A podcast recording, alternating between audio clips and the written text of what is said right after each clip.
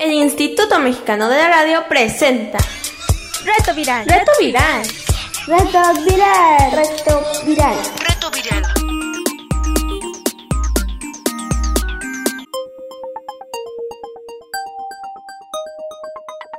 Reto Viral.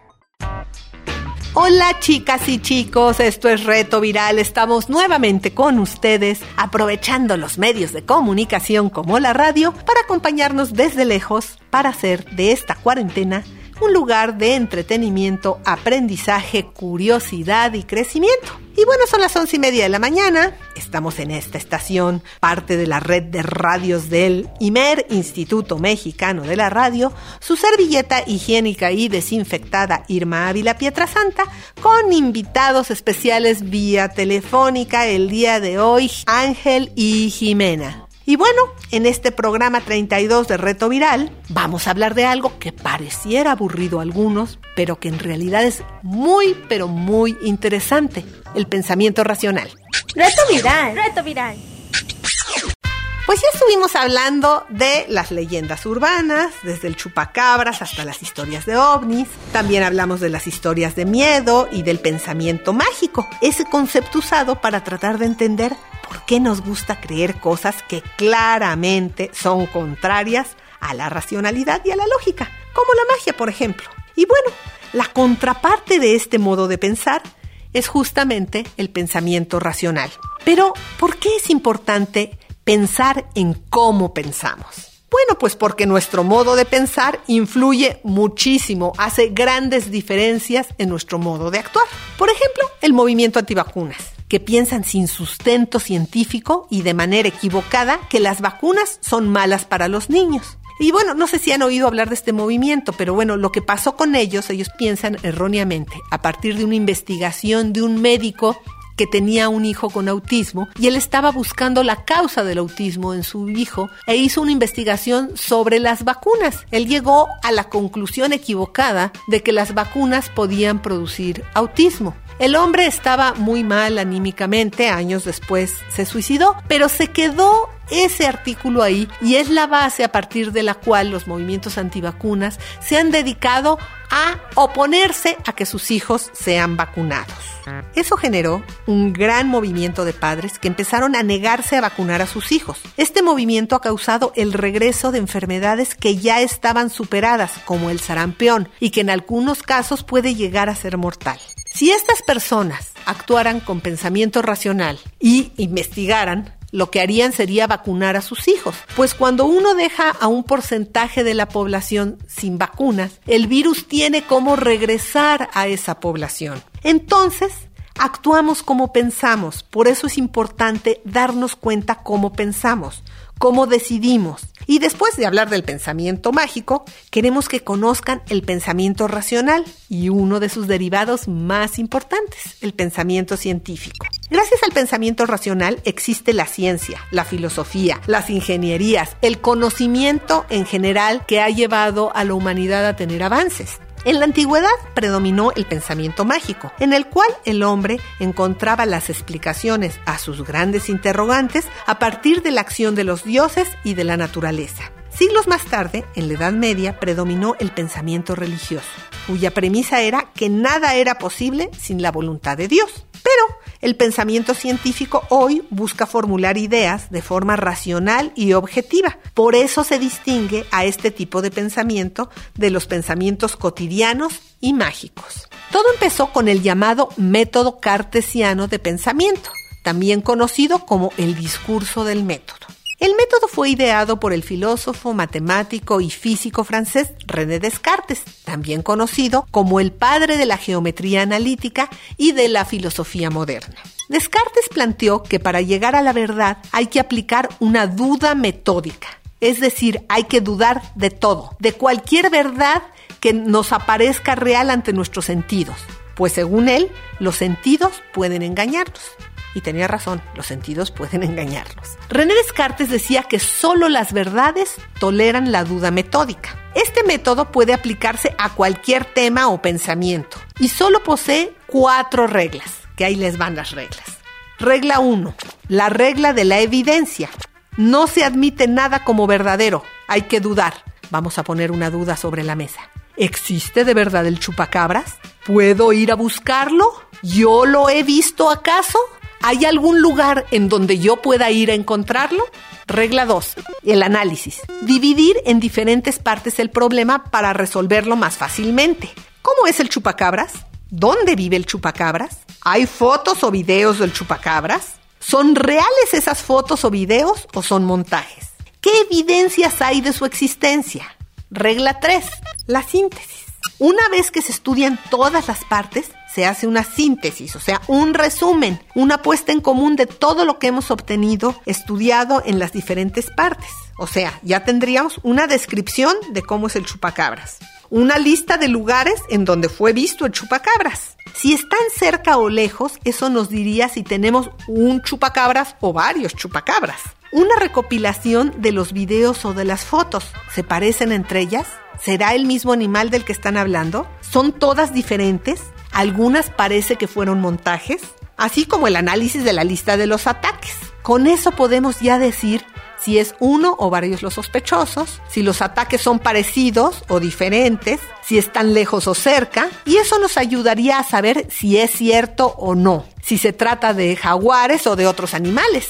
4. La regla de las comprobaciones. Al terminar la síntesis, enumero todo y lo reviso, a ver si olvidé algo. Y ahí podemos afirmar si existe o no, o si tendemos a creer o si lo más probable es que exista o que no exista.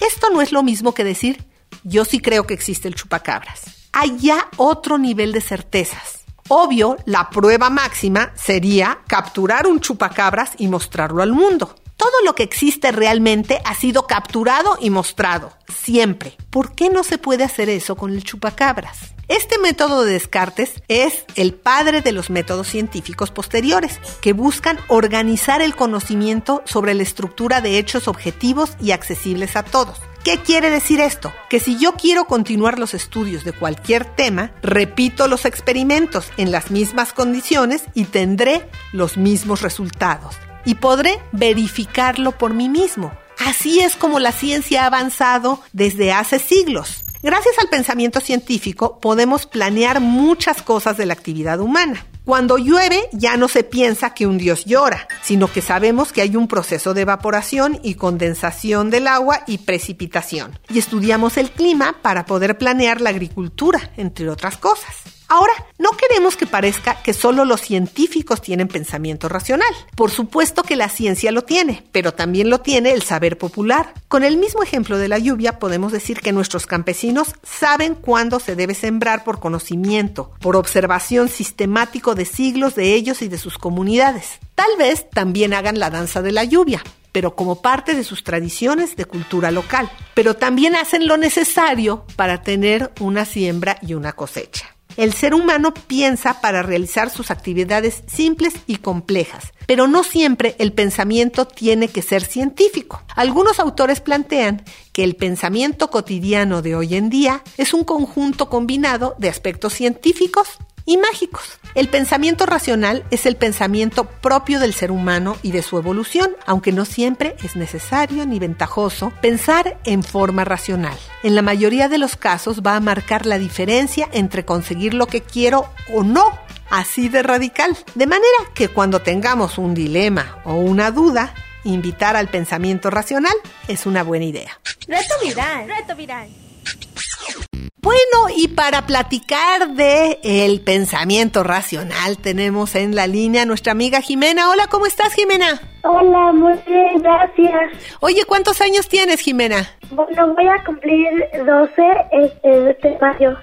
Ay, qué bien, pues muchas felicidades. Tendremos eh, cumpleaños eh, encerraditos en casa. Oye, y cuéntame, ¿cuánto tiempo le dedicas todos los días a las tareas escolares? Un día completo para todas las tareas. Para todas Porque las de la semana. Sí, Ah, muy bien. ¿Y cómo te las mandan tu maestro? pues eh, por un archivo y luego las tenemos que imprimir. Ah, o sea, por, por medios electrónicos. Muy bien. Sí. Oye, ¿y tú eres más de pensar mágicamente? ¿Te crees, crees en la magia, la brujería y eso? ¿O eres más de pensar más racionalmente? Más, más racionalmente. Si no crees mucho en la magia ni en eso. ¿En nada de la magia crees? No, Ah, Ok. Y cuando tienes que decidir algo en tu vida, ¿lo decides racionalmente o a veces dejas que los miedos y las cosas, las supersticiones, influyan? pues yo lo pienso racionalmente. Por ejemplo, si pasa algo, digo, tiene que haber una explicación lógica. Exacto, eso es pensamiento racional puro. Oye, pues muchas gracias Jimena por platicar con nosotros. Que estés muy bien. Y saludos para todos los que escuchan y gracias. Gracias a ti. Pues ahora vamos a escuchar algo de música. Hoy escucharemos una banda mexicana llamada Papiro Plástica. Ellos hacen canciones de personajes científicos y artísticos. Vamos a escuchar la canción de un biólogo que aplicó el método científico para descubrir la evolución. Esta es la canción de Darwin.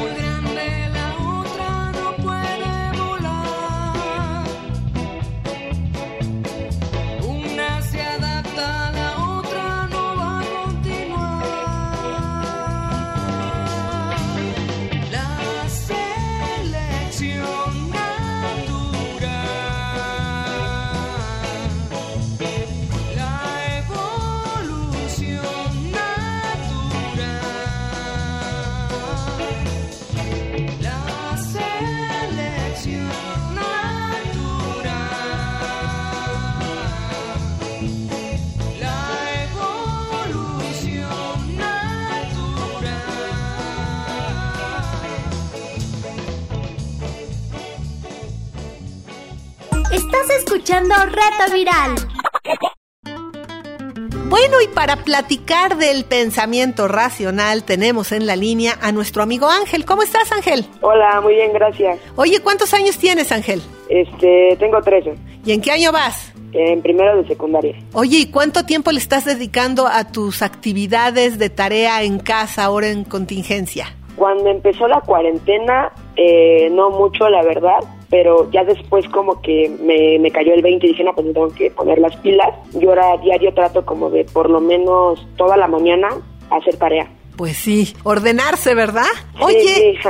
¿y tú eres más de pensamiento mágico o le buscas siempre la explicación lógica a las cosas? Yo diría que yo siento que mejor el pensamiento mágico con la edad, eh, aunque suene feo, se te va quitando, ¿no?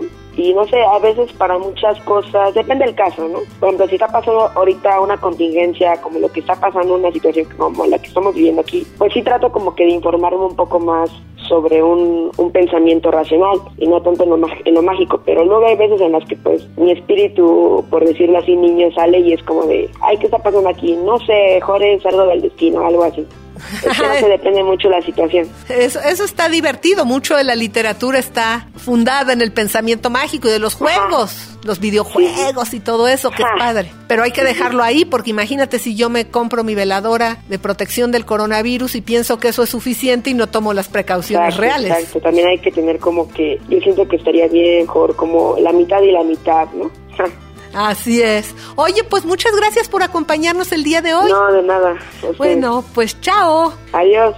Y bueno, nosotros vamos a regresar a la música con una canción dedicada a un genio, pues este hombre era científico y artística y fue Leonardo da Vinci. Dibuja un gran caballo en un papel, que perfecto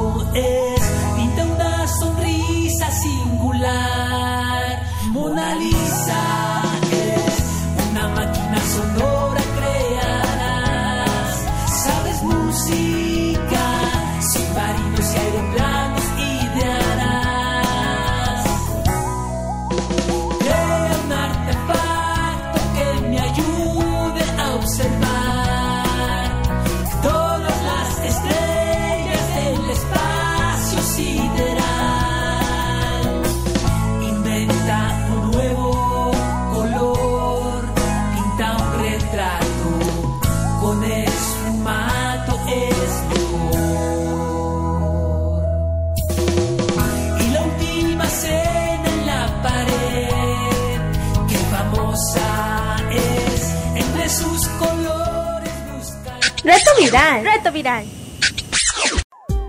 La música de hoy estuvo a cargo de Papiroplástica. Papiroplástica es una banda del club de dibujeros y musicantes del sargento Rascatripas y que al ritmo de blues, de rock y de ska componen canciones sobre los científicos, los inventores, los artistas y los personajes ilustres de la historia nacional, como Frida Kahlo, Emiliano Zapata, Diego Rivera o de la vida internacional como Isaac Newton o Galileo Galilei. El grupo tiene un disco, Del árbol de la vida al cosmo vitral, que es un viaje mágico y musical. Roger Crayola, el líder de la banda, dice que con su música dibujan, pintan y cantan la vida y la obra de los superhéroes que viven para siempre, hechos históricos, tradiciones mexicanas y el arte y la cultura de todos lados. Si quieres oír algo más de su música, puedes encontrarlos en sus ligas en nuestro micrositio. Te recordamos qué haces para entrar a nuestro micrositio. Bueno, pues pones en tu buscador www.imer.mx y ahí te van a salir los distintos banners y cuando pasa el de reto viral, lo pescas, le das clic y vas a entrar a nuestro micrositio. Ahí, en el programa del día de hoy, junto con nuestro podcast, están las ligas. Te esperamos. No te aburras. Reto viral. Reto viral. Bueno, y ya que no tenemos tanto tiempo como antes porque ahora tenemos más tarea en casa, esta es la oportunidad para aprovechar la tarea para dos cosas. Uno, aprender a investigar con más rigor racional y científico en Internet.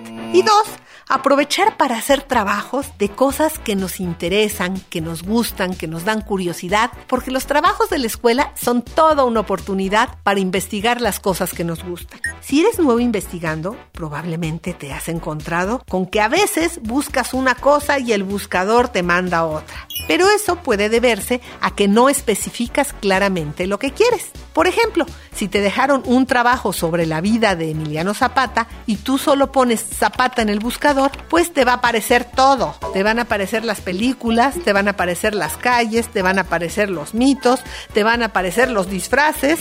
En cambio, si pones información sobre Emiliano Zapata, entonces es más probable que te aparezca la información que estás buscando para tu tarea, la histórica. Recuerda que los buscadores no piensan, tú sí. Tienes que aprender a preguntarles. Te daremos algunos tips para que los buscadores te den lo que necesitas.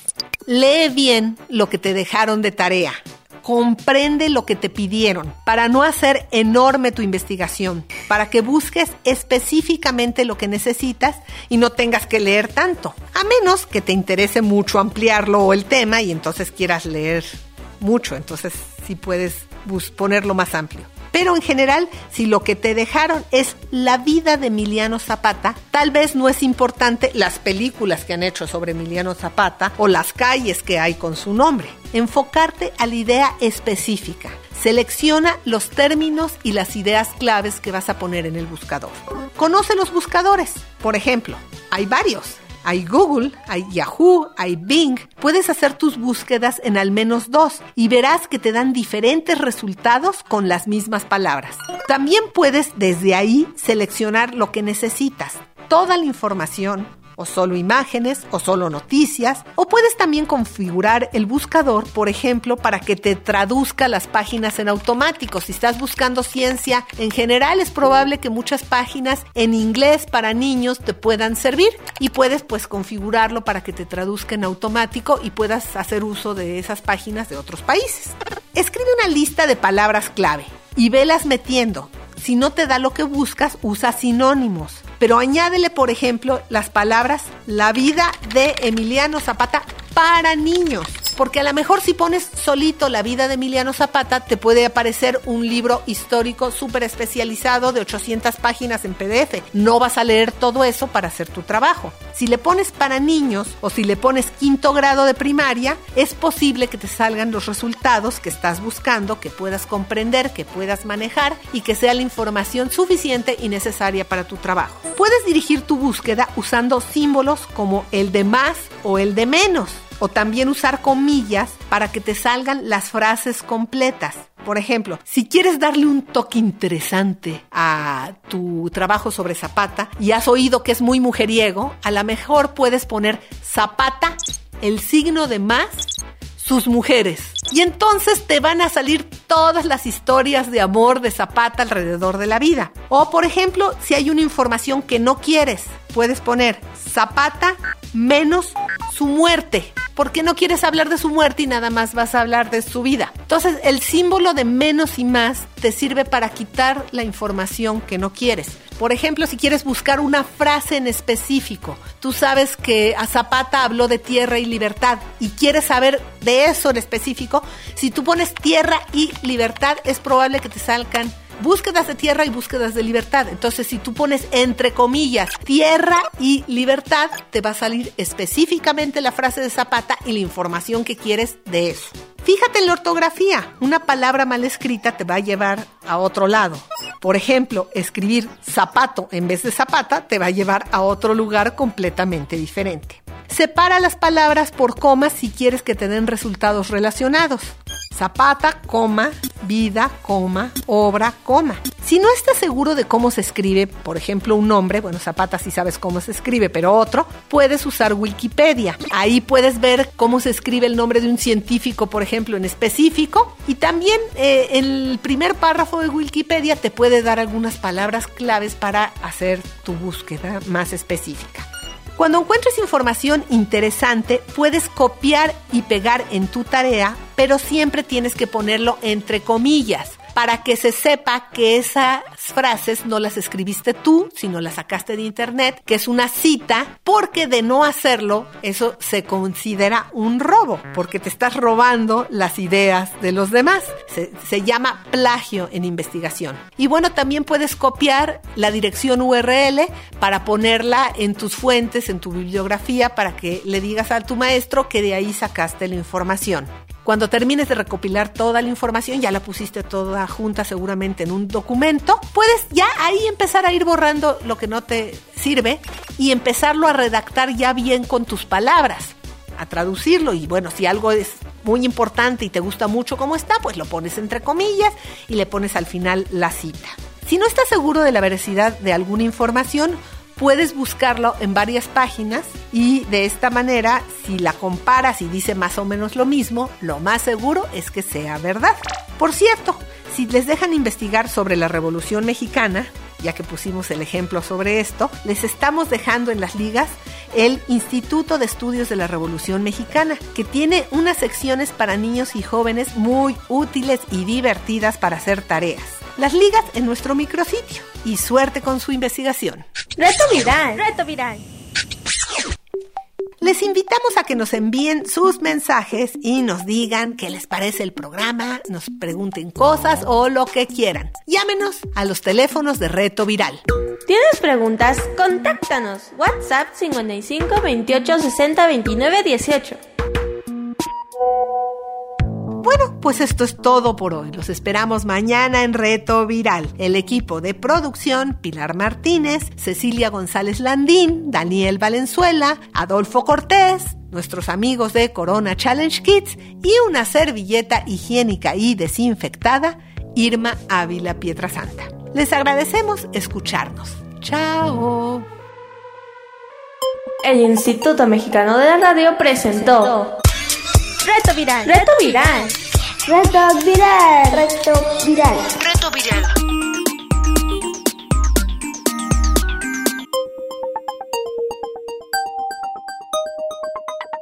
Reto Viral.